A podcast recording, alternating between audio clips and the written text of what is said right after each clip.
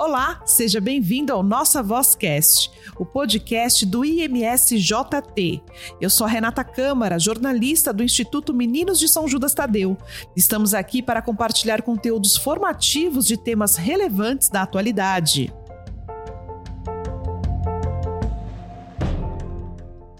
Dia 8 de março é comemorado o Dia Internacional da Mulher.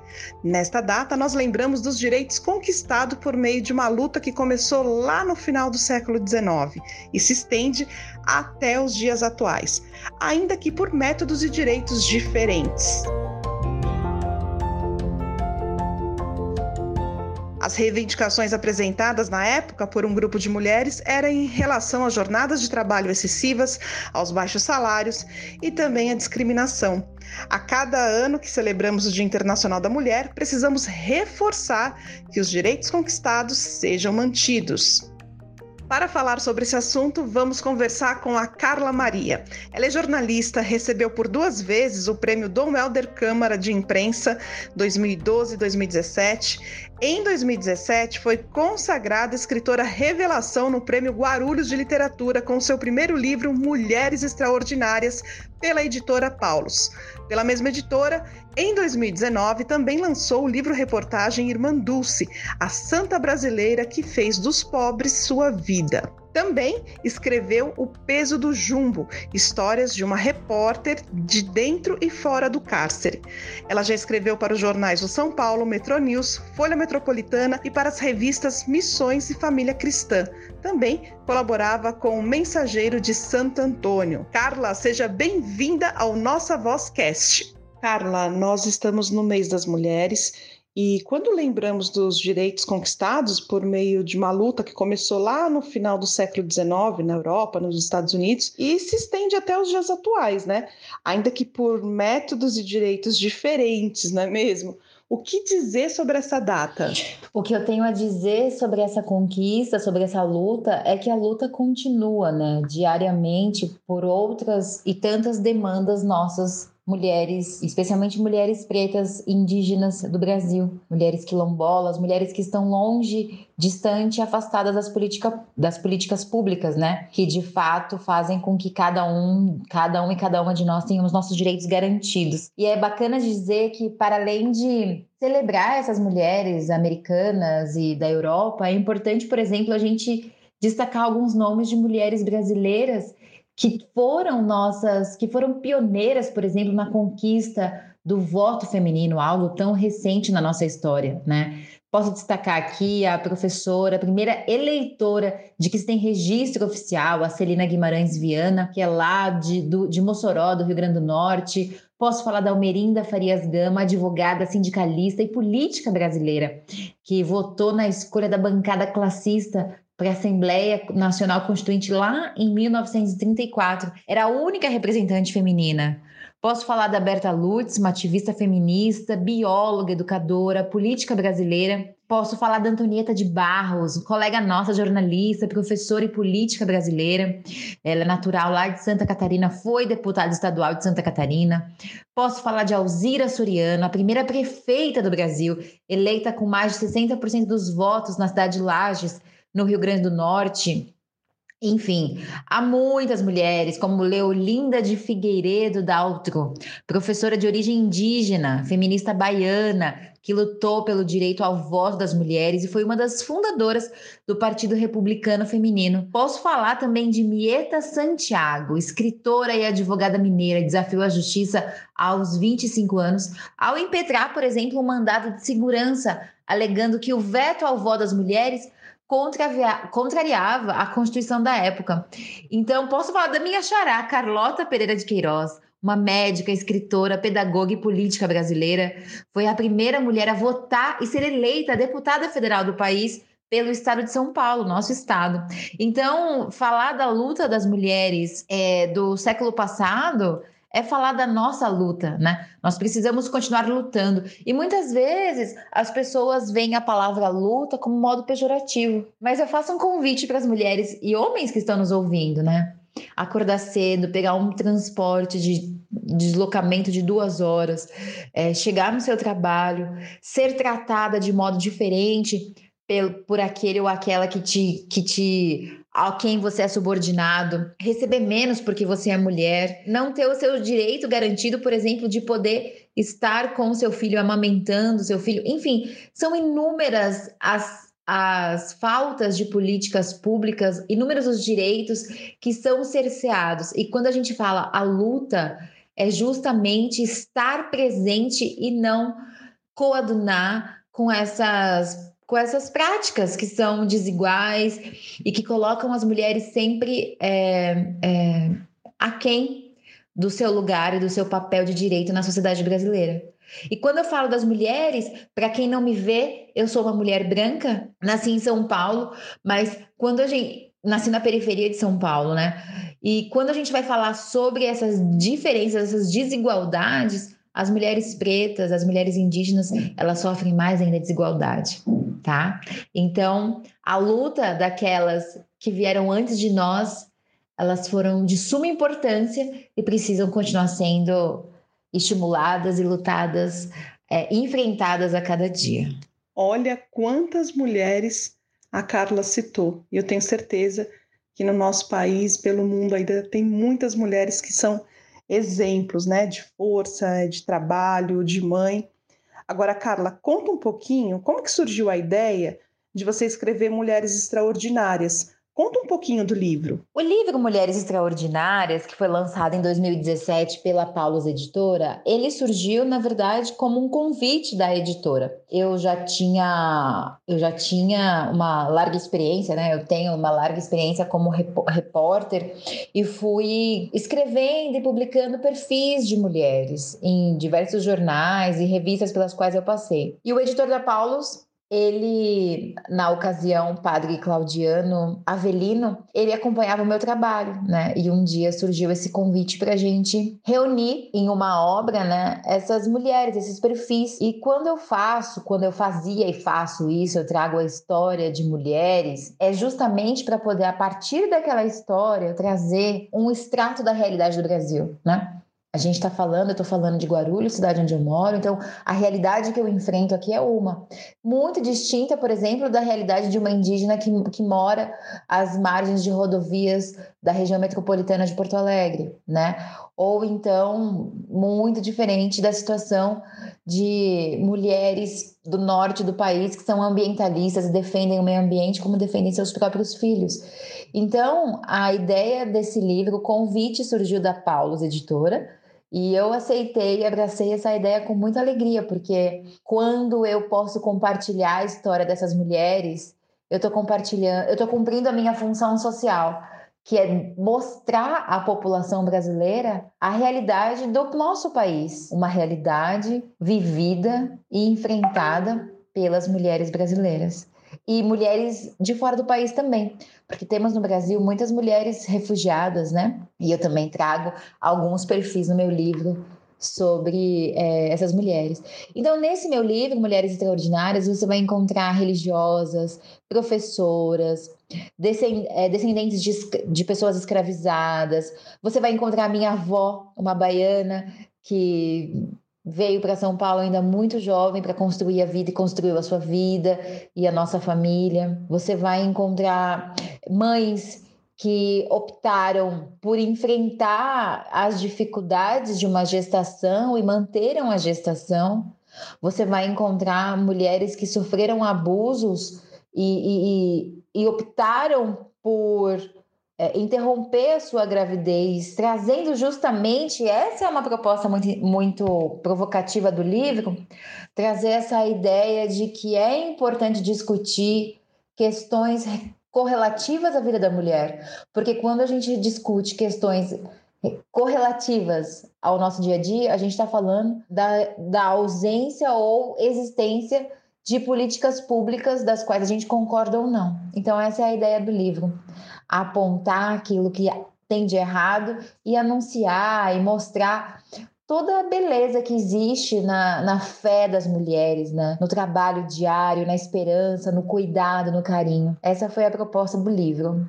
Ô Carla, e o que mais te surpreendeu nos depoimentos dessas mulheres? O que mais me surpreendeu nos depoimentos foi a constatação que até parece paradoxal de que nós mulheres somos, somos muito diferentes nas nossas, nas nossas histórias, nas nossas vidas, nas nossas nossos desafios e amores, mas também somos muito iguais em essência, em sonhos, em, em resiliência. Cada uma à sua maneira está tentando seguir né? Seguir construindo seu sonho, sem rótulos, né? Eu acho que o que mais me surpreendeu foi a minha identificação com essas mulheres, né? Para quem está me ouvindo e que puder e quiser ler meu livro, pode se surpreender em se identificar, por exemplo, com uma mulher que está aprisionada, presa, né? É, eu, por outras experiências de reportagem, já estive muitas vezes em presídios é, entrevistando homens e mulheres, e nesse meu livro eu trago a história de mulheres que estão presas e às vezes têm dificuldades de fazer, por exemplo, o seu asseio, seu, sua higiene pessoal, né? E aí isso nos coloca num lugar de pensar. Hoje muito se diz de pobreza menstrual, né? Mas quando a gente observa que existem mulheres, mulheres como nós, que ou estão em situação de rua, em situação de cárcere, e não tem acesso ao mínimo para manter a sua dignidade, a sua higiene pessoal. Então, essas questões que são tão cotidianas para mim, para acho que para nós, a grande maioria de quem está nos ouvindo, essas questões elas me surpreendem porque a gente não pode a gente não pode banalizar a barbárie, né? E uma mulher não ter acesso a absorvente para sua higiene é a barbárie, né? Uma mulher ser violentada sexualmente ou sofrer abuso é, ou estar presa em um relacionamento abusivo, isso é barbárie, né? Então, o que esse livro me surpreendeu, o que os relatos me surpreenderam, foi no fato de que muitas vezes a gente acaba normalizando aquilo que é barbárie, aquilo que está distante do reino de Deus. Para quem é cristão, e acredita no reino de Deus, nesse reino a gente acredita que todos tenham vida e vida em abundância, né? Então, esse livro me surpreendeu nesse sentido. Fazer as entrevistas, apurar, me colocou no lugar de escuta e de reflexão sobre o quanto nós queremos viver, construir esse reino de Deus na terra, o quanto nós estamos banalizando a vida do outro, especialmente daquele que é mais pobre. Então esse livro ele ele me surpreendeu por isso, assim, ele me colocou em xeque em relação ao meu batismo, à minha profissão, né, o quanto o quanto eu estou fazendo para mudar a minha situação, né? Isso que me surpreendeu. Foi mais complicado, é conseguir depoimentos sobre denúncias de maus tratos, preconceitos? Eu não, eu não diria que foi delicado, mas da minha parte, como repórter, eu sempre tenho o cuidado de, de, de ser ética, de ser muito franca e apontar o objetivo daquela, daquela pauta, sabe? Vocês vão encontrar no livro Mulheres Extraordinárias um capítulo que fala sobre abuso, é, violência doméstica, né? Quando mulheres apanham dos seus companheiros. Como foi para eu conseguir essa conversa, esse relato? Esse especificamente começou a partir de uma conversa de duas mulheres. Estavam caminhando em São Paulo, aconteceu uma cumplicidade e a minha fonte se sentiu à vontade para conversar, né? Eu costumo dizer que o repórter muitas vezes ele acaba sendo se tornando um terapeuta, um ouvinte, e isso é é muito valioso, né? É, é muito é muito bonito a gente poder ter a confiança do outro, né? Então, foi delicado, sim. Muitas vezes, quando eu, por exemplo, entrevistei mulheres no presídio ou pessoas em situação de rua, em situação de dependência química, ou mulheres que sofreram é, a perda de um filho, mulheres que foram torturadas, professores que dedicam sua vida à educação, né? Então, eu costumo dizer que um repórter como eu, que lida com questões sociais, ele invariavelmente está conversando com aquela fonte por uma situação difícil, desafiadora, que muitas vezes a expõe na sociedade, que muitas vezes denota a falta de direitos que aquela pessoa alcança, né? Que, que o Estado brasileiro é, a, apresenta ela. Então, cada uma das personagens tem um, uma, um, um approach diferente, sabe? Uma abordagem diferente, mas o que tem de único é a minha. É, é eu, como repórter, me colocar como uma ouvinte que verdadeiramente tem a vontade de compartilhar aquela história para que outras mulheres e homens é, conheçam aquela realidade. Então, cada um, cada uma tem um jeito, foi. E isso é a vida, é, é a apuração na rua que vai trazendo pra gente, né?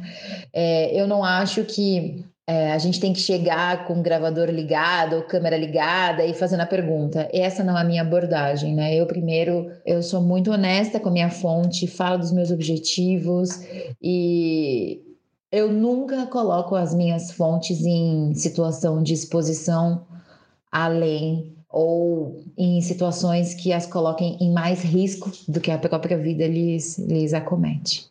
E o que as Marias do livro têm em comum?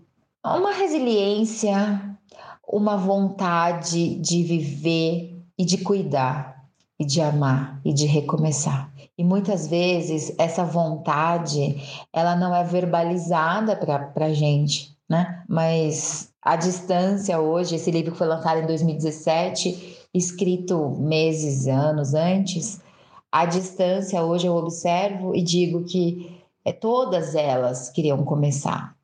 Se não começar as próprias histórias, a ajudar outras pessoas que começassem a viver as suas próprias histórias ou reescreverem as suas próprias histórias, né? Então eu acho que essa resiliência, essa vontade do cuidado, do educar, do sonhar, né? Eu acho que a fé também é um componente muito presente em todas as mulheres, embora nem todas é, se declarassem cristãs, católicas ou praticantes de alguma religião, a gente observa que a fé ou as pessoas podem chamar de, né, podem dar outro nome a essa prática que a, a, esse movimento interior que faz a pessoa fazer o bem. Né? Então é isso que eu destaco das, das minhas Marias. E tem alguma história em especial, assim, que você pode nos contar? Sobre alguma história em especial, eu não vou destacar nenhuma, porque todas as mulheres que eu entrevistei, elas são especiais, todas todas. E eu, e eu vou dizer para você que está me ouvindo, para você, Renata, que está me entrevistando, todas nós somos especiais, somos extraordinárias, porque é, se a gente partir da, da premissa primeira, da premissa, estou sendo redundante, de nós cristãos católicos, somos filhos amados de Deus. E a partir dessa premissa, a gente já poderia se sentir muito extraordinário, muito, né, olhando para todo para toda a história da humanidade é muita sorte, entre aspas, é muita bênção estar nesse momento, no hoje, vivos depois de uma pandemia, né? Cada um de nós tentando aí sobreviver, criar e compartilhar alegria, enfim. Então todas as mulheres, elas são muito especiais, mas eu vou falar de uma mulher que é a minha própria avó, a dona Isabel. A minha avó, ela é a Bela, é o último capítulo do livro. Eu vou falar dela porque quando eu falo dela, eu estou homenageando, mas também homenageando todas as mulheres que nos antecederam. A gente falava no começo dessa conversa sobre a importância de termos mulheres. É, que bom que mulheres foram corajosas e lutaram pela, pelos nossos direitos ao voto, por exemplo, direito à saúde, enfim. Lutaram né, por, por temas que estão ali na nossa Constituição. Agora, existem mulheres da, no, da, nossa sociedade, da nossa vida, que não são aquelas que foram lutar no fronte, lutar diretamente por legislação, por direito ao voto. São mulheres que sustentam o Brasil, como a minha avó. A minha avó a vida inteira foi empregada, ela veio da Bahia para São Paulo e aqui ela foi uma empregada doméstica a vida inteira, se casou-se com meu avô. Meu avô era um, era um pedreiro. Hoje hoje ele é falecido, mas ele foi trabalhando em diversas e distintas funções, né? Então, é, a minha, honrar a minha avó é honrar essas mulheres que fazem um trabalho hercúleo para manter as suas famílias, as suas casas, as suas dignidades, né? Eu acho que o trabalho doméstico ele é um trabalho muito pouco valorizado. É verdade que a gente tem com a senadora Benedita a gente conseguiu ampliar os direitos das mulheres, mas isso é muito recente, os direitos das trabalhadoras domésticas, né? Mas ainda hoje elas não são valorizadas, elas e eles, né? Porque nós temos também trabalhadores homens é, que fazem essa função. Mas eu destaco a história da minha avó, porque a história da minha avó, uma nordestina em São Paulo, que passou por muito preconceito, é a história de tantas e tantas que podem estar aí me ouvindo, né? Então, é, me honra muito ser neta da Dona Isabel e tenho certeza que ela, assim como tantas outras mulheres que não são famosas, né, que não são que não estão aí nos Instagrams da vida, nem nos sites chamando atenção por conta do cabelo, da profissão, do corpo, são essas mulheres que, que, que são a base da nossa vida, da nossa família, das nossas famílias. E pensando em igreja, igreja católica, são a base das nossas comunidades, né? São elas que limpam, que organizam, que acolhem, que, enfim, são a alma da nossa comunidade, das nossas comunidades, né? Ô Carla, e logo depois você escreveu Irmã Dulce, a santa brasileira que fez dos pobres sua vida. Mais uma mulher, né? O livro sobre a Irmã Dulce, chamado Irmã Dulce, a santa brasileira que fez dos pobres a sua vida, ele surgiu, ele foi meu terceiro livro escrito. Depois do Mulheres Extraordinárias, eu escrevi O Peso do Jumbo, história de uma repórter de dentro e fora do cárcere. E ao passo que eu entreguei o original do Peso do Jumbo para Paulo, para a editora, surgiu o convite para eu escrever o livro Irmã Dulce. E foi uma experiência é muito linda escrever o livro sobre essa, sobre essa santa, né? Nossa santa baiana. A história da Irmã Dulce, ela já constava no primeiro livro, Mulheres Extraordinárias, porque eu nunca imaginei que eu fosse escrever um livro só sobre ela, mas porque quando eu estive em Salvador cobrindo a beatificação de Santa Dulce, de Irmã Dulce na ocasião, em 2012, eu fiquei encantada com a história daquela mulher lá em 2012. É, foi muito especial conhecer as obras sociais que ela fundou num galinhe, a partir de um galinheiro do, do convento que ela vivia. Eu fiquei muito impressionada. Impressionada porque Irmã Dulce, ela, ela foi uma mulher muito à frente do seu tempo. Muito à frente do seu tempo. Porque se a gente pensa em desigualdade social no Brasil hoje, vamos imaginar o que era o Brasil nas décadas de 30, 40, 50, 60, né? Irmã Dulce vai atuar especialmente quando jovem, até os seus 60 anos, de modo muito ativo, nessa região, na Cidade Baixa, em Salvador, uma região de muita pobreza. E quem volta a Salvador hoje, claro, guardadas as diferenças, né? A evolução do espaço urbano, a nossa Constituição Federal, enfim, evoluímos muito, mas evoluímos também, porque continuamos vendo. É, da mesma maneira que Irmã Dulce acolhia os pobres lá nas décadas já citadas, 30, 40, 50, a gente continua vendo milhares de pessoas em situação de rua no Brasil. Não por acaso o problema, a questão da moradia, o problema da falta de moradia é um problema avassalador do Brasil. Eu estou conversando com vocês sobre o Dia Internacional da Mulher e quem não viu, quem não tem visto devido às chuvas e aí a gente fala das mudanças climáticas, mulheres buscando os corpos de seus filhos debaixo da lama em Petrópolis, mulheres chorando por perderem seus familiares, perderem a casa, o barraco que tinham nas encostas, em, em, em, locais inapropriados, porque não tinham outras opções a não ser viver ali, né? Então, aquela realidade que Irmã Dulce enfrentou na Cidade Baixa, a gente continua enfrentando diariamente. Só que essas, essas, essas dores, elas são às vezes ignoradas por nós. Ignoradas. E é triste porque são esses homens e essas mulheres são os que são os preferidos de Jesus Cristo, né? Tá lá no Evangelho. Mas foi por isso que eu, que eu, que eu fui atrás, aceitei o convite da Paulus e fui escrever o livro sobre Santa Dulce, porque eu acho que a gente precisa se encantar, ser contaminado pelo exemplo de Santa Dulce. E olha, é, é algo bastante importante de dizer. Muitos dos católicos que se dizem conservadores, às vezes criticam ações e pastorais da Igreja Católica, ou mesmo a Conferência Nacional dos Bispos do Brasil, por realizarem ações caritativas, por realizarem uma incidência política, cobrando os, os políticos, os nossos representantes, a praticarem aquilo a que eles foram eleitos, né? Que é possibilitar que homens e mulheres de todas as idades, todas as cores, todas as faixas é, é, sociais tenham acesso à vida digna. E para a vida digna tem que ter acesso aos seus direitos. E Santa Dulce sabia disso. Ela não era uma mulher ingênua, ela lidava com a política, com a política do P maiúsculo, né? ela não se deixava usar para a política partidária, mas ela sabia que ela precisava dialogar com os políticos do tempo dela, e ela o fez.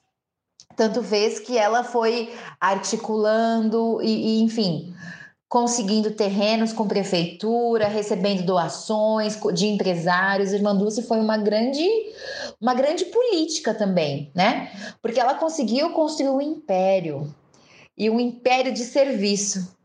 Quem visita a Bahia precisa conhecer as obras sociais de Santa Dulce e ver aquele milagre diário que continua a tratar a gente as pessoas mais simples desse país, especialmente da Bahia, que precisam de tratamento de saúde. Então, escrever sobre Santa Dulce foi um presente mesmo. Ela certamente é uma mulher que a gente precisa ler para se inspirar a agir.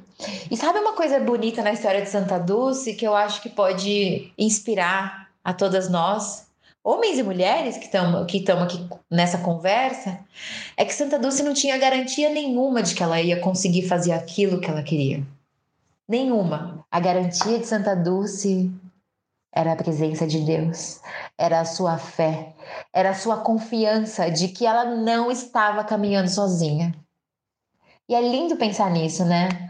Para nós cristãos que seguimos um homem que foi preso e torturado e ressuscitou no terceiro dia, veja que para, para o mundo racional, isso é uma loucura, né? Para o mundo racional é, mas para quem tem fé, é o nosso alimento, né? A nossa certeza, é aquilo que a gente professa todo domingo. E Santa Dulce, ela era movida por essa, por essa fé por acreditar que ela não caminhava sozinha. Bonito, né? Santa Dulce merece ser lida por todos nós. Fica o convite para vocês conhecerem meu livro. Irmã Dulce, a santa brasileira que fez dos pobres a sua vida, também pela Paulus Editora. E como foi o seu trabalho de apuração? Muitas descobertas inéditas? Então, meu trabalho de apuração foi o seguinte: primeiro eu recolhi, eu li todos os livros que existiam já sobre a Irmã Dulce, fui a Salvador, conversei com o historiador responsável pelo processo de pelo processo burocrático histórico é, de Santa Dulce, foi quem reuniu é, é um historiador, né? Foi quem reuniu todo o material histórico, objetos, depoimentos sobre Santa Dulce. Conversei com ele, conversei com uma irmã de Santa Dulce, conversei com pessoas que interagiram com ela, que viveram com ela, né? Pessoas que até hoje estão vivas, que se você for até as obras sociais de Santa Dulce, você vai encontrar lá uma religiosa que conviveu que conviveu com Santa Dulce. Você vai encontrar os filhos de Santa Dulce, que eram crianças carentes e que Santa Dulce é, tirou da rua e ajudou a, a, a cuidar, a criar, né? Muitas descobertas inéditas. Eu acho que a história de Santa Dulce ela já era muito conhecida mesmo antes, muito conhecida na Bahia, né? Antes de se tornar santa, antes de se, ser elevada santa pela Igreja Católica porque o povo baiano já amava e venerava muito. Mas eu acho, e eu acho que o grande a grande contribuição que esse livro traz para a população, para nós brasileiros, é justamente difundir a história de Santa Dulce pelo país, né? Poucas as pessoas do Rio Grande do Sul, Santa Catarina, Paraná, São Paulo conheciam a história de Santa Dulce, ou mesmo de Manaus, Mato Grosso, Mato Grosso do Sul. Santa Dulce era muito conhecida na Bahia, né? E cidades e estados próximos da Bahia, assim, talvez Minas Gerais, tal, é, ou para cima ali, né, no Nordeste. Então, eu acho que quem lê meu livro aqui de São Paulo vai achar tudo inédito, porque são histórias contadas, são detalhes, sabe, de convívio com Santa Dulce, detalhes do dia a dia dela, do gosto pessoal, das músicas. Do... Irmã Dulce era fã do Dedé Santana, dos Trapalhões, do Roberto Carlos. Irmã Dulce gostava de assistir futebol com o pai dela, né? Então é muito bonito de observar que a gente olha para a história de Santa Dulce, uma mulher que vinha de uma família classe média. Ela não era, uma, não era de uma família pobre, mas ela foi tocada pela caridade, né? E desde pequenininha ela já ajudava as pessoas a, a, a se alimentarem, já fazia curativos tal. Então, quando a gente olha para a história de Santa Dulce, a gente percebe que a santidade, ela está ao alcance de todos nós. É porque pode parecer muita presunção, mas não, não é esse o sentido do que eu estou dizendo da santidade. É no sentido de que a gente precisa fazer o bem ao próximo, né? E era isso que Santa Dulce fazia desde pequenininha. E era uma menina simples, de trancinha, tinha sua boneca, ela tinha uma saúde muito frágil. Então, sem dúvida, assim, eu acredito que para mim foram descobertas inéditas sobre Santa Dulce e espero que seja para você, meu leitor, minha leitora que está aí acompanhando a, essa conversa.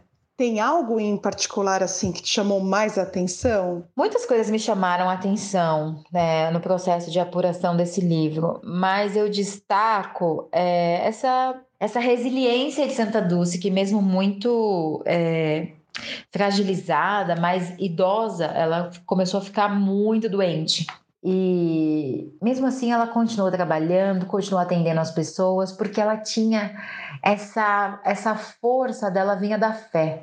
Isso me chamou a atenção, de que ela muito doente, ela ainda trabalhava, ela ainda era presença forte.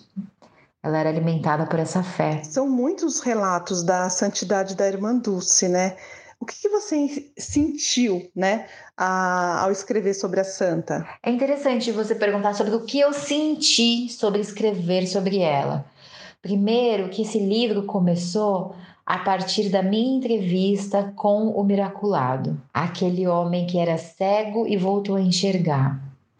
Eu estava conversando, é, o José Maurício, estava conversando com ele por telefone e eu estava com uma imagem de Irmã Dulce, porque em 2012, quando eu fui cobrir a beatificação de Santa da Irmã Dulce, eu trouxe uma imagem comigo de Salvador e eu estava conversando com José Maurício eu estava escrevendo uma reportagem para a revista O Mensageiro de Santo Antônio, da qual eu colaboro ainda hoje, para quem estiver nos, nos acompanhando e quiser eventualmente ler alguma reportagem minha. E eu estava olhando para a Santa do para imagem, para a pequena imagem de Irmã Dulce que eu tenho até hoje, eu estou conversando com você e olhando para ela ali, e ela e ele me falou que ele era cego e voltou a enxergar. E isso me tocou muito, porque esse é um, é, é um a causa da beatificação de Santa Dulce já tinha sido algo que me tocou extremamente, porque era uma mulher que estava tendo hemorragia durante o parto do seu filho.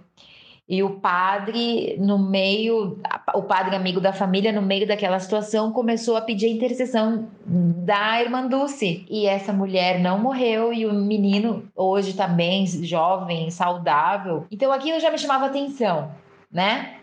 Os milagres me chamam muito a atenção. Milagre, né? Algo extraordinário também. E aí, quando eu tava conversando com o José Maurício por telefone e ele me falou: Minha irmã, eu era cego e voltei a enxergar por intercessão de irmã Dulce. Aquilo me tocou profundamente, né? O José Maurício, ele nasceu com a visão completamente normal. Com o passar do tempo, ele foi acometido por um glaucoma severo e esse glaucoma o cegou. E ele, naquela noite, ele sentia muitas dores, ele me contou. e eu trago no livro, ele sentia muitas dores, muitas dores, e ele que já era devoto de, San, de Irmanduce, porque a mãe era, como bom baiano, todo bom baiano já acompanhava os trabalhos de Irmanduce e já tinham como uma referência espiritual, né? E ele pegou uma imagem que a mãe dele já tinha, pegou aquela imagem e colocou sobre o olho, assim, e pediu para ela Irmã Dulce, tira essa minha dor. Na ocasião, Irmã Dulce era irmã Dulce, Beata. E aí ele botou aquela imagem no olho e pediu para ela ajudar,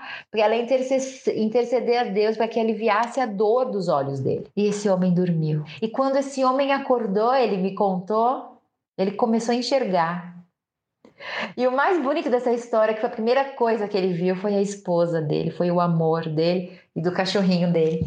Então, é, é muito lindo você poder, e é uma graça de Deus que eu agradeço todos os dias de viver para ouvir e contar essas histórias, né? Porque é pela intercessão que os intercessão de Santa Dulce que os milagres acontecem. E eu certamente me tornei devota de Santa Dulce depois dessa experiência. Eu me senti, me coloquei muito como eu tive apenas 47 dias para escrever esse livro. Então, eu me coloquei numa posição de instrumento, né? Falei, Senhor, essa essa esse trabalho, essa missão me foi dada e eu quero cumprir a altura de Santa Dulce. Por isso que eu digo que não é uma biografia, não teria condições de escrever uma biografia de Santa Dulce em 47 dias, mas é um livro-reportagem. É um livro de uma neta de baianos que volta à Bahia para contar a história de uma mulher incrível. Então é isso, foi muito especial. Eu me senti muito privilegiada, muito amada por poder escrever a história de Santa Dulce. E me sinto ainda hoje e, e vai ser assim por toda a vida, uma espécie de embaixadora de Santa Dulce. Onde me chamarem para falar dela, do trabalho dela, eu vou. Aqui no Instituto, a gente é uma obra social onde assistimos aquelas crianças e adolescentes que estão em vulnerabilidade, e a missão da Irmã Dulce era totalmente voltada também para as obras sociais. Antes do livro, você já a conhecia? Então, já a conhecia. Eu era repórter do jornal O São Paulo, o jornal da Arquidiocese de São Paulo, e eu fui enviada em 2012 22 de maio de 2012, a cobrir a beatificação de Santa Dulce em Salvador. Então foi ali e só ali que eu conheci a história de Irmã Dulce. Assim, a história de Santa Dulce não existe sem as obras sociais dela, né? Ela viveu para cuidar das crianças, dos pobres, é, adolescentes, dos idosos. A vida da Irmã Dulce foi uma vida em doação. Então, sim, se coaduna muito com o trabalho que o Instituto Meninos de São Judas Tadeu faz, né? É, e eu acredito que o carisma de Santa Dulce ele, ele vai, ele precisa se proliferar pelo país. Claro que Santa Dulce é muito recente, né? A filosofia, a história de Santa Dulce é muito recente na história da Igreja Católica, mas a espiritualidade dulciana, que era uma espiritualidade de oração permanente, inclusive na ação caritativa dela, é algo que eu acredito muito que vá se propagar muito mais pelo Brasil, porque há muitas e muitas pessoas precisando de atenção física e espiritual, né? Então, sim, eu acho que o Instituto Meninos de São Judas Tadeu são aliados de Santa Dulce, mas aqui na Terra, para continuar é, esse trabalho tão lindo de assistir aquelas crianças mais crianças que estão em situação de rua, as crianças que por um motivo ou outro foram abandonadas, crianças vítimas de abuso é, sexual, tráfico de pessoas. São tantas as infelicidades que existem né, nesse mundo. E quais exemplos, ô Carla, de mulher que a irmã Dulce nos deixou? Bom, Santa Dulce me deixou um exemplo no, e acho que nos deixa um exemplo de fé. De fé, de caridade, de acreditar, acreditar. Eu acho que Santa Dulce não diria isso, mas Santa Dulce, ela era uma potência, sabe? Ela talvez não diria isso porque ela era uma religiosa muito, é muito. Não se falava de empoderamento feminino, né? Mas hoje eu, eu ouso dizer que Santa Dulce ela era uma mulher empoderada do seu batismo, da sua força de filha de Deus, assim, sabe? Eu acho que ela deixa esse exemplo para nós de que haja o que houver, a gente precisa, primeiro, saber dos nossos direitos como mulher na sociedade brasileira. Segundo, imbuídas pelo mandato do nosso batismo, viver com dignidade e buscar dignidade para os outros, sabe? Então esse é o exemplo de, de, Santa Dulce era uma mulher, era uma religiosa muito, ainda que ela era à frente do seu tempo, ela era muito obediente à Igreja Católica, né?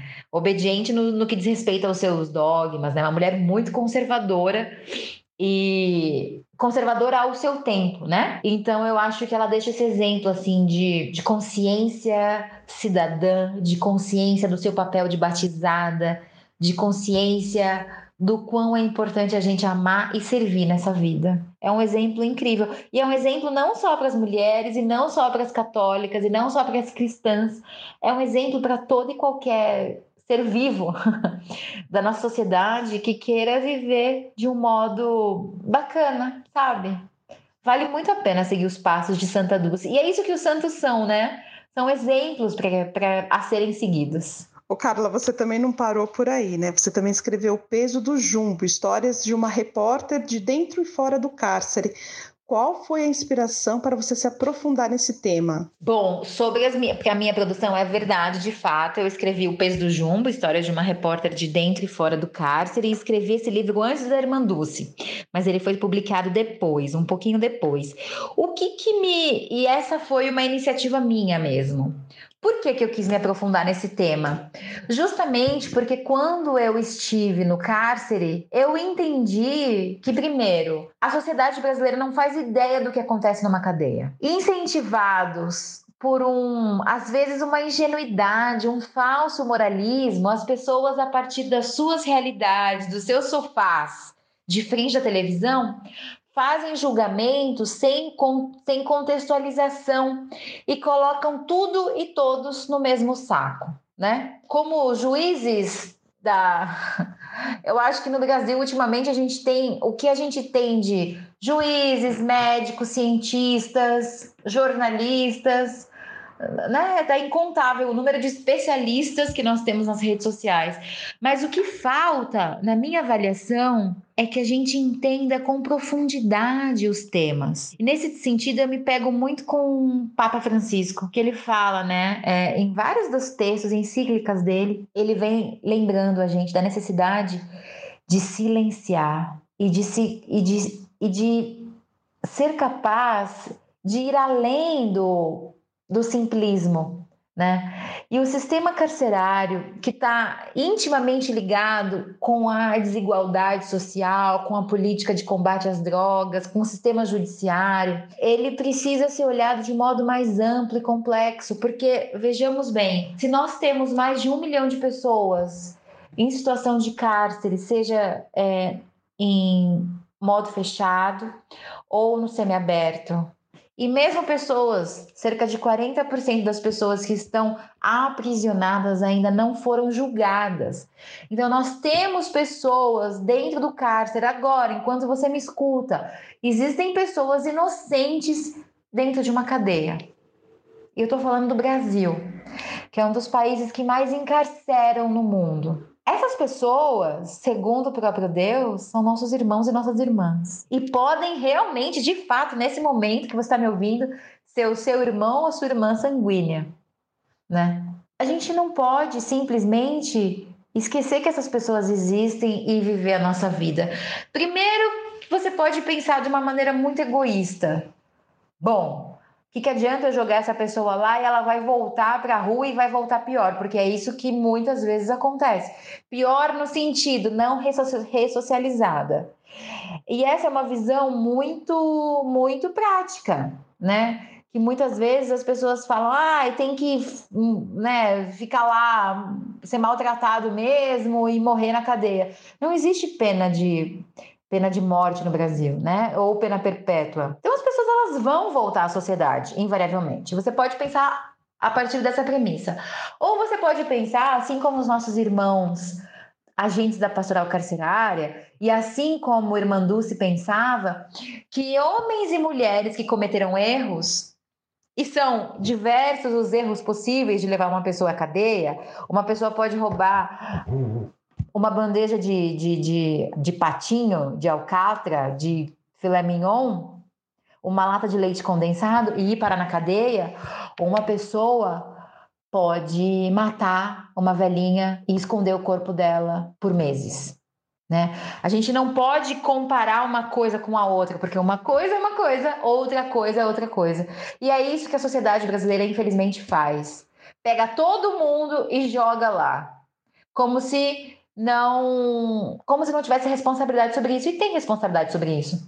Eu, Carla Maria, e essa não é a avaliação da, da pastoral carcerária, mas eu, Carla Maria, Entrevistei inúmeras pessoas é, dentro dos presídios do estado do, de São Paulo e do estado do Rio Grande do Sul para a elaboração desse livro. E eu, eu digo com muita tranquilidade, a partir da minha, né, da minha avaliação, de que existem pessoas que não têm condições de voltar ao convívio da sociedade. Essa é a minha avaliação, né?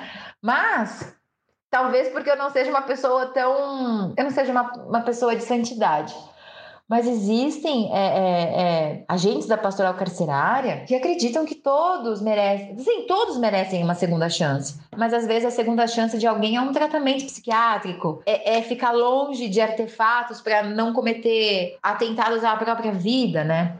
Enfim, e eu sempre tive vontade de, de, de trazer esses temas, de trazer, de, de trazer essa complexidade, porque presi, os presídios estão cheios de seres humanos, e seres humanos são pessoas complexas. Ninguém é o que é do nada, né?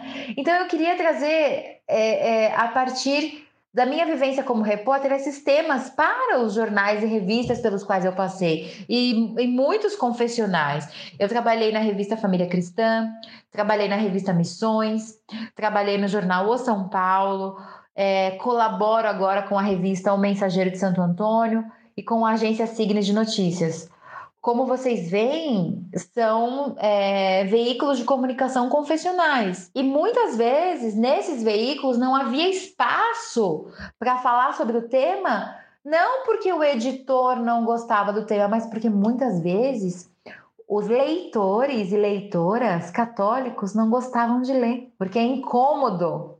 Né? É muito mais gostoso, muito mais fácil falar só da vida dos santos, né? Mas é nesse mundo que nós vivemos aqui, a gente tem muitos irmãos e irmãs que estão longe da santidade, inclusive nós, né? Então, eu acho que as minhas reportagens elas eram e são provocadoras porque tocam em assuntos que mexem também com a nossa complexidade, né? E aí, quando surgiu essa essa parceria com a Paulus, primeiro com Mulheres Extraordinárias, eu sugeri para o editor, eu falei, bom, eu aceito publicar. Aqui está o Mulheres Extraordinárias. Quando eu entreguei Mulheres Extraordinárias, eu falei para o padre Claudiano na ocasião: Padre, precisamos escrever um livro reportagem sobre o sistema carcerário brasileiro. E foi assim que, que surgiu esse livro. Eu tenho muita alegria de ter publicado, porque foi um desafio muito grande como repórter, como jornalista. E com ele eu ganhei dois prêmios como livro do ano em 2020, aqui no Prêmio, Prêmio Guarulhos de Literatura, e como segunda melhor escritora também em 2020. E conta pra gente como é que foi essa visita aos presídios? Você sentiu medo? Senti. Em alguns momentos eu senti, sim, eu vou ser franca, especialmente na cadeia pública de Porto Alegre, porque lá no estado do Rio Grande do Sul, diferente daqui de São Paulo, lá é a polícia metropolitana deles, que são os brigadianos, os brigadistas, desculpa, não, brigadianos. São os, é, é, são os brigadianos que fazem a gerência da cadeia pública de Porto Alegre e dos presídios do estado. E aqui e lá, ou seja, são policiais, são pessoas armadas, né? É, e no estado de São Paulo, onde eu frequentei por muito mais presídios, aqui nós temos agentes penitenciários. São pessoas sem armas que são destinadas a fazer ali a, a controlar o presídio, né? E na cadeia pública de Porto Alegre, tem. Quer dizer, todas as cadeias que eu passei, a grande maioria das pessoas presas, e essa é uma estatística do Brasil, são, são jovens. São jovens entre 18 e 30 anos, né? E a cadeia pública de Porto Alegre é um espaço de muita. Teoricamente, ele tinha que ser um espaço de, de passagem que esse homem ou mulher que na verdade só homens, ele é só presídio masculino, que o homem que cometeu algum crime estaria ali naquela cadeia pública até ele ser recebido para uma audiência ou ter o seu julgamento de, é, efetivado e uma pena, para ele aí sim cumprir pena em algum presídio do estado. Mas, tendo em vista a superlotação dos presídios, a cadeia pública de Porto Alegre acabou acolhendo mais e mais pessoas, tem pessoas ali que já cumprem pena. Então, ela não é mais só um espaço de passagem, né? E na cadeia pública de Porto Alegre, eu senti é, eu sim, eu acho que se existe, e é triste dizer isso, mas que se existe inferno, o inferno deve ser como aquilo que eu vi na cadeia pública de Porto Alegre. Do lado, ao lado da juíza da vara de execução criminal, na ocasião, a doutora Sonali Cruz, ali na em frente a uma das, das, a um dos raios das celas que eu visitei. Então eu, eu tive vários ali eu tive vários medos, né? Eu lembro vocês que eu tive eu já tive momentos de pânico dentro de presídio, já tive momentos de, de, de de medo de, de ser esquecida pelos guardas ali dentro, medo de ser. A gente tem medos, né? Nós seres humanos temos medo, mas eu consegui superá-los para realizar esse trabalho. É isso, senti medo. Ô Carla, é verdade que o envolvimento das mulheres no crime geralmente estão ligados aos seus relacionamentos amorosos, o famoso amor bandido, ou isso não tem nada a ver? Então, é, não é tão simples dizer isso né? É, eu entrevistei uma, duas, eu entrevistei várias mulheres, né, que estão presas por tráfico de drogas. Algumas me disseram que de fato foram enganadas pelos seus companheiros. Agora, outras, a gente observa que elas estavam de fato sendo sujeitos da sua vida, estavam buscando alternativas para alimentar seus filhos, né? O, então, é, é importante a gente observar que essa ideia de que a mulher está sempre à sombra do homem, ou se ela cometeu um crime, não foi porque ela quis, mas foi porque ela foi levada pelo homem. É preciso a gente tomar cuidado para não fazer generalizações, porque de fato há situações em que a mulher é enganada pelo seu companheiro, mas também há situações em que a mulher ela sabe que ela está numa situação ilegal e ela permanece mesmo sem coação ao lado desse companheiro. E, portanto, ela é responsável por aquele crime que ela está cometendo. E há outras situações também em que as mulheres elas optam por cometer o crime. E especialmente quando a gente fala sobre tráfico de drogas. Porque é, vender ou entregar pedra de crack, de cocaína, como fazer programa também, são situações que muitas vezes a realidade econômica leva a mulher a fazer. E eu lembro, você que está me ouvindo, que o repórter ele não é juiz e nem Deus, né? Então, o que a gente faz é escutar as histórias. E é verdade que quando eu estou escutando a história de homem ou de mulher, eu sei que aquela pessoa pode estar mentindo para mim. E quando eu sinto, eu, eu até escrevo isso no meu livro, né, na minha apuração. Mas é a versão dela. É a versão dela sobre a vida dela, né? Então eu acho que essa generalização e essa coisa de amor bandido eu acho que é um pouco pejorativo também não acho que a gente não deve usar, porque de fato tem isso. Tem mulher que é. As feministas dizem muito isso, e eu concordo com elas, que a gente precisa respeitar até nisso. Porque as mulheres, elas são protagonistas da sua vida quando elas têm condição de sê-lo. E mesmo no crime, a mulher, às vezes, ela é protagonista da sua vida. Ela decide, por motivos diversos, a cometer aquele crime, né? Então, existem diversas é, situações. Na sua opinião, por que, que é tão difícil a ressocialização daqueles que passam pelo cárcere? Bom, eu acredito que a ressocialização ela é, é difícil porque não existe uma porque não existe uma efetivação do Código Penal, sabe? Não existe. Se você visita o Código Penal, nele lá diz que o homem e a mulher presa têm direito a estudar, têm direito a trabalhar, tem direito à assistência à saúde, tem direito a tomar banho, tem direito a se alimentar. e aí, quando você visita um presídio, você observa que ele não, além dele não ter acesso a esses direitos, ele vive pior que o meu cachorro, porque eu vi, gente. Há unidades prisionais, não são todas, há unidades prisionais que não veem os, os homens e as mulheres presas como gente. E às vezes não é por falta de vontade do, do, do do administrador da, da unidade prisional, do funcionário tal. Não, é simplesmente porque é um sistema que não cumpre aquilo que prega, né? Então, uma pessoa ficar dentro de um. sem tomar banho de sol, dentro de uma cela com mais 30 pessoas, é Dizem, tem aquele ditado, é, como que é? Cabeça vazia, oficina do diabo. E o diabo, ele esperto, né? Dentro do cárcere, é, é, o crime... O que eu observo, observei, entrevistando muita gente no, no Rio Grande do Sul, tem o, o, as facções criminosas, elas são, acho que no Brasil todo, elas são sustentadas por um exército de jovens, né? E você percebe que é uma realidade paralela. Mesmo presos, esses jovens eles dão a vida pela facção criminosa. Porque enquanto eles estão lá, sem fazer nada entre eles, a mãe está em casa é, é, trabalhando para conseguir pagar o aluguel. E se não tiver o dinheiro para pagar o aluguel ou para pagar o transporte e o jumbo, que é a refeição, a alimentação para esse, esse rapaz ou essa mulher que está presa, ela, essa mãe consegue dinheiro com a facção, entendeu? Às vezes é a facção que alimenta a mãe, o filho desse homem, dessa mulher que está presa. Então, na ausência do Estado garantir condições mínimas de subsistência desse homem e dessa mulher, a facção criminosa se apresenta. Só que isso tem um custo. E muitas vezes o custo é a vida. Porque os jovens são, os jovens são a mão de obra barata do tráfico, do crime e é uma mão de obra muito substituível. Então, por que, que não tem ressocialização? Porque não tem, ativ... não tem alternativa para essa pessoa que está presa.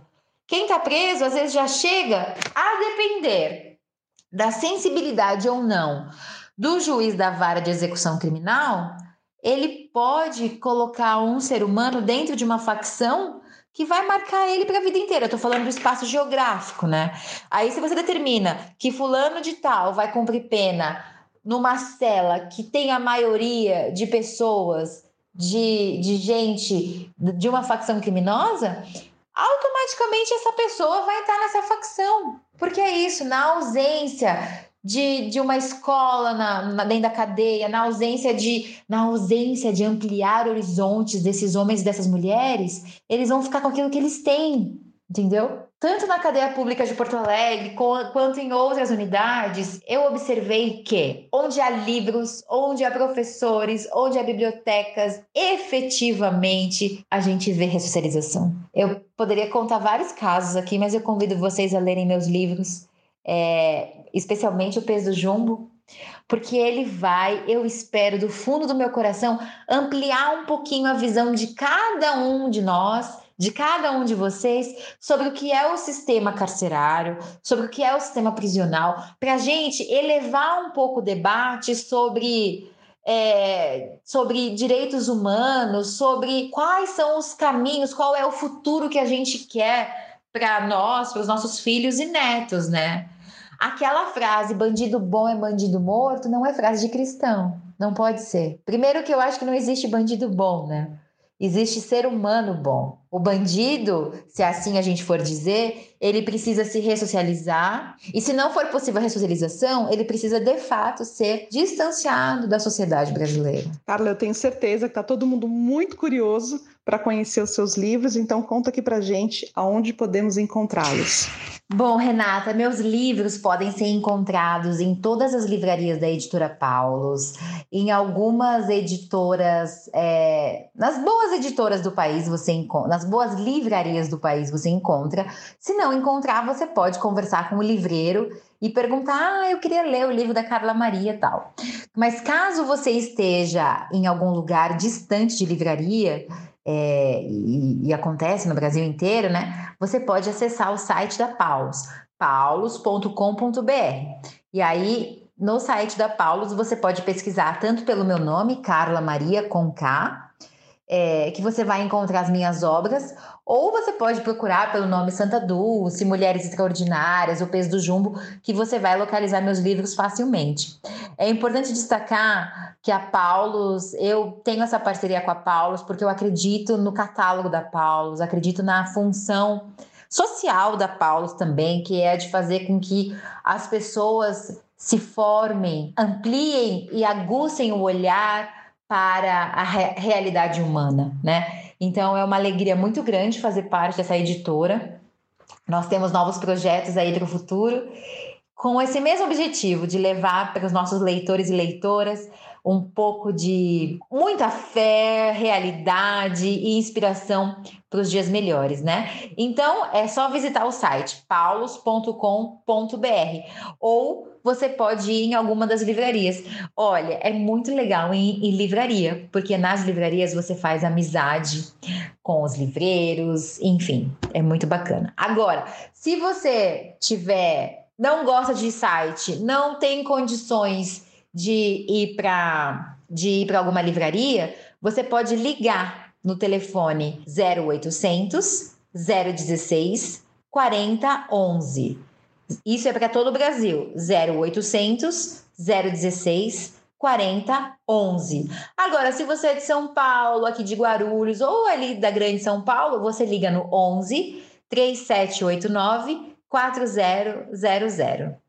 11 3789 4000. Eu vou ficar muito feliz em saber que você comprou um livro meu.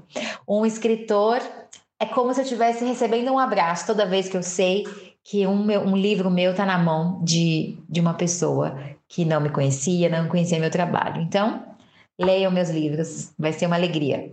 Carla, foi um prazer conversar com você no nosso podcast. Tem algo que não foi perguntado que você queira deixar para os nossos ouvintes? Bom, Renata, foi um prazer.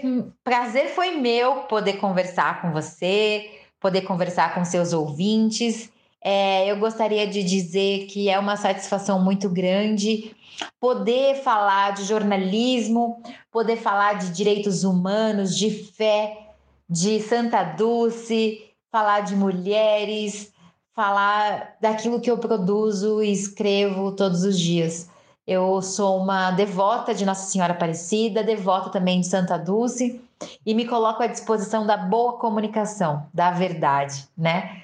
É, convido vocês, nossos ouvintes, a tomarem, a lerem meus livros, mas convido especialmente a tomarem conta de tudo aquilo que vocês consomem, seja alimentos com agrotóxicos, sejam notícias com falsas informações, com manipulações. Nós somos filhos de Deus, somos leitores e eleitores. Então, vamos valorizar aonde a gente coloca a nossa confiança, aonde a gente coloca o nosso dinheiro, aonde a gente coloca a nossa fé, tá bom? É isso. Muito obrigada pelo convite, foi um prazer conversar com vocês, Instituto Meninos de São, São Judas Tadeu. Um grande beijo e quem quiser me seguir, eu estou nas redes sociais, no, no Instagram como arroba Carla Maria Bra. Carla com K, Carla Maria Bra. Tá certo? Um beijo e até mais. Tchau!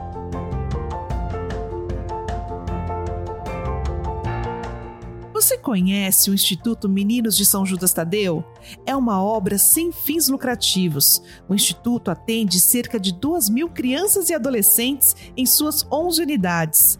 Sua generosidade mantém a nossa missão e realiza o sonho de nossas crianças e adolescentes. Faça parte desta família. Doe através do nosso site imsjt.org.br. Amar é a nossa missão.